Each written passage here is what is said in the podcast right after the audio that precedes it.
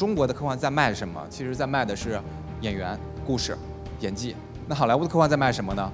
特效、制作、场面，还有故事的深刻性，大家还是不太一样的。中国的科幻其实不能算是完整的科幻，那更多的是一些科幻的元素内核啊，可能还是喜剧，可能是爱情。在我们在做一个作品创作的时候，当跟市场啊出现矛盾的时候，我怎么去解决这个矛盾的问题？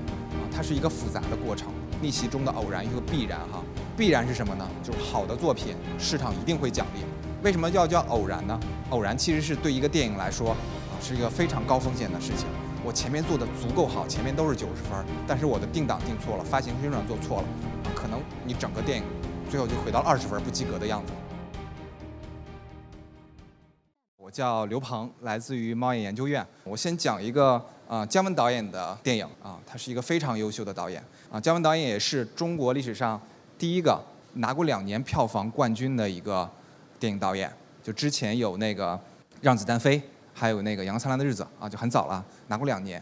然后呢，啊，在做《侠不压正》呢，是呃之前一部大家都知道《一步之遥》，《一步之遥》当时的一个市场表现不是特别的好啊。姜文导演就想再拍一部电影，啊，他拍这部电影的初衷，他当时跟我们说是希望他的儿子也能看懂的一个电影，啊，他希望能够接地气一点啊，不要大家都说看不懂。然后我我发现哈，因为跟这些导演接触，他们都有一个共同的特点，什么特点哈？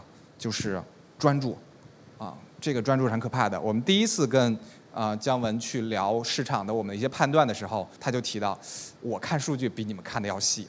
他不是指市场数据，他做什么呢？他要还原北京城，他要去设计各个街道，因为好多是特效做出来，他要去计算，啊，我怎么设计的还原的真实感会更强？啊，如果大家看过这部电影，会看到老北京的这些房屋啊，这些这些瓦就是房顶的设计啊等等，啊，他去算这个。啊，说我这个要要去大模型，要仔细计算的啊，我比你们看的还要细。整体上来看的话，他其实是个非常专注啊，非常用心来做这部电影的。然后做了四年，但是呃，我们回过头来又看啊，就上映之后呢，最后取得了呃五个多亿，不到六亿的一个票房。对于这部电影来说，其实票房是不够高的，啊，尽管其实也还好啊，但是对于他来说，其实不是一个特别高票房的。然后第二呢，就是上映后的评分其实不是特别的高。猫眼评分不到八分的一个样子。当时呢，就是啊，姜文太太就是周韵，周韵是制片人。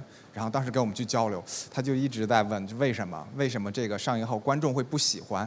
啊，观众还是会出现各样的问题，到底是为什么？这个只结果也是低于我们的预期的，因为这个片子看的次数太多了。到最后我也觉得是很好，啊，为什么呢？这是我简单放了两个舆情的数据哈，我们对他的这个评论做了一个分析，发现的点是什么哈？就是啊，大家喜欢看是因为姜文。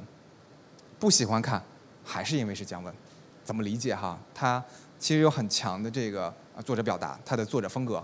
我们看到就是在这五分以下的评论里啊，啊，这个有点儿这个词出现的特别多，有点儿后面跟的什么呢？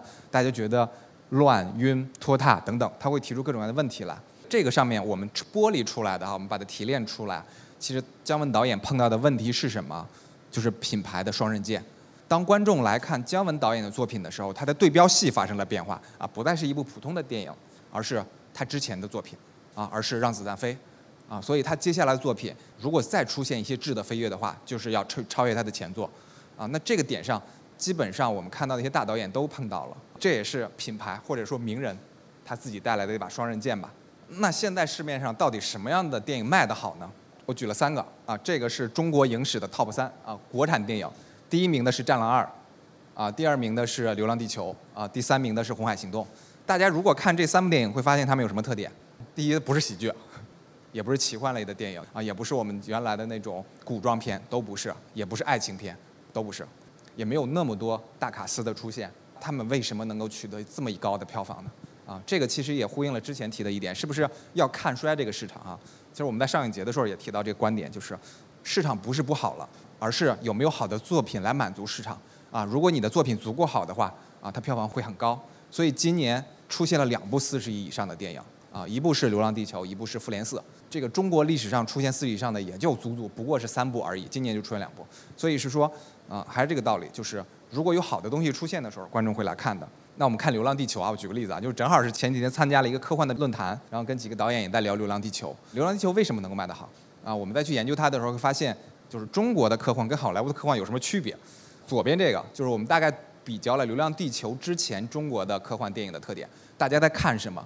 它越往上啊，就是右上那边越往上，右上角代表越好，外轴这个越高代表是中国科幻的特点。这个 X 轴越长的这边代表了好莱坞的特点。就整体上来看，中国的科幻在卖什么？其实在卖的是演员、故事、演技，对吧？那好莱坞的科幻在卖什么呢？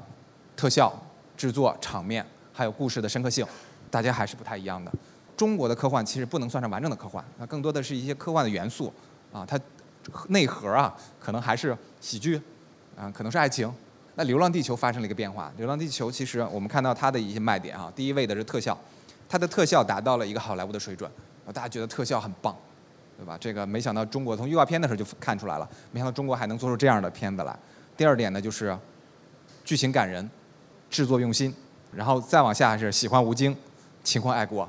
就整体上来看的话，他把这两个揉在一起了，把好莱坞的一些优点和中国中国的一些优点揉在一起了。啊，再看三部片子哈，《白蛇》大家有看过吗？老师好，没反应。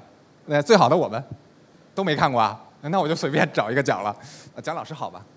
于谦老师的第一部自导自演的电影，主要是于谦来做的这件事情。呃，老师好这个项目其实刚开始的时候，其实并没被大家看好。然后啊，猫眼的开发第一次在见到这个片子的时候也错过了，大家觉得它没有电影感。啊，这里边确实没有一个专业的团队。啊，我没放照片，大家可以去搜一下那个导演，导演的样子也不像是一个那个电影的导演的样子，大家觉得他不够电影。啊，但是。我们第一次测试哈，就我们呃研究院有一项工作，就是会去映前的测片儿，来去评估这部影片的市场接受度。我们再去做第一轮的时候，就会发现它不太一样，观众喜欢，啊，当时得了一个很高的分儿。当然，观众也提到了很多问题点哈，就是这里边是有笑有泪，啊，就没想到这个就是呃于老师能拍出这么一部电影来，啊，它不是一部喜剧哦，它不是，啊，它是一部。这种青春怀旧的电影啊，没想到于老师能拍出这么好的电影，你的观众当时反应是这样的。然后第二呢，也提出了问题，大家如果看过这个片子的话，就有一个环节就是安静，一二三，就是第四个女孩儿。我们在做第一版的时候，这个安静是出车祸去世了的，是死的，是死的。这一块儿观众就很难接受。安静在里边是一个非常好的学生啊，成绩也特别好，然后受于谦的影响，他要去考北大中文系。就是前面演特别好，但是忽然间最后的时候，忽然间安排大家出车祸了，就大家都特别难接受。为什么？我们当时看到这个结果之后呢，我们就跟导演啊，当时刚这导演去讨论这个问题，我们要不要把结尾调整一下？我们发现其实最开始的时候，这些创作者是有坚持的啊啊，但是在于老师和这个导演之间，其实他没有碰到这个阻碍。我们就大概的聊，说这块观众接受不了，就为什么要让他死？感觉很 很突兀的呀。然后导演就开始改这个片子，呃，所以大家我不知道看了没有？要看过的话，安静后来没死，这是上映版，就是做了一些调整。就电影其实是牵一发而动全身的，他改了这儿又出现了新的问题。新的问题是什么？为什么于谦老师要二十年后要去看安静？啊，大家没看过片子可能联想不到，就很怪。就是他没有没有去世，但是于谦扮演的一个老师又非常的伤感，然后又离开了学校，然后又又去哪儿？但二十年后他又来找安静，就觉得又很怪。这碰到的点是什么呢？在我们在做一个作品创作的时候，当跟市场啊出现矛盾的时候，我怎么去解决这个矛盾的问题？啊，它是一个复杂的过程。还好的是说，最后改完之后，啊，还是一个比较高的分儿，啊，没有什么特别大的问题。那我们怎么能让这个好的作品出来呢？其实中间有很多很多的事情，就包括为什么要改名儿？它最开始也不叫老师好，包括为什么又定档到三月二十二号来上映？它之前是贺岁档上映，其实中间有很多轮的讨论。那这个。讨论的过程中，其实我们在想的是让如果让一个好的作品出来，那如果是说它没有改到三月二十号上映，而是在去年的贺岁十二月底的时候来上映，可能就不会是现在的票房成绩。啊，如果是它不改名儿，可能也不是现在的票房成绩。对于一个电影来说，其实影响它成功的因素会非常的多。但我这个主题为什么叫逆袭中的偶然与个必然？哈，必然是什么呢？就是好的作品，市场一定会奖励。啊，如果你足够好的话。下一部四十亿的作品很快会出现，为什么要叫偶然呢？偶然其实是对一个电影来说啊，是一个非常高风险的事情。我前面做的足够好，前面都是九十分，但是我的定档定错了，发行宣传做错了，啊，可能你整个电影最后就回到二十分不及格的样子。啊，最好的我们也是这样，白蛇也是这样。好，后面没有了啊，谢谢大家。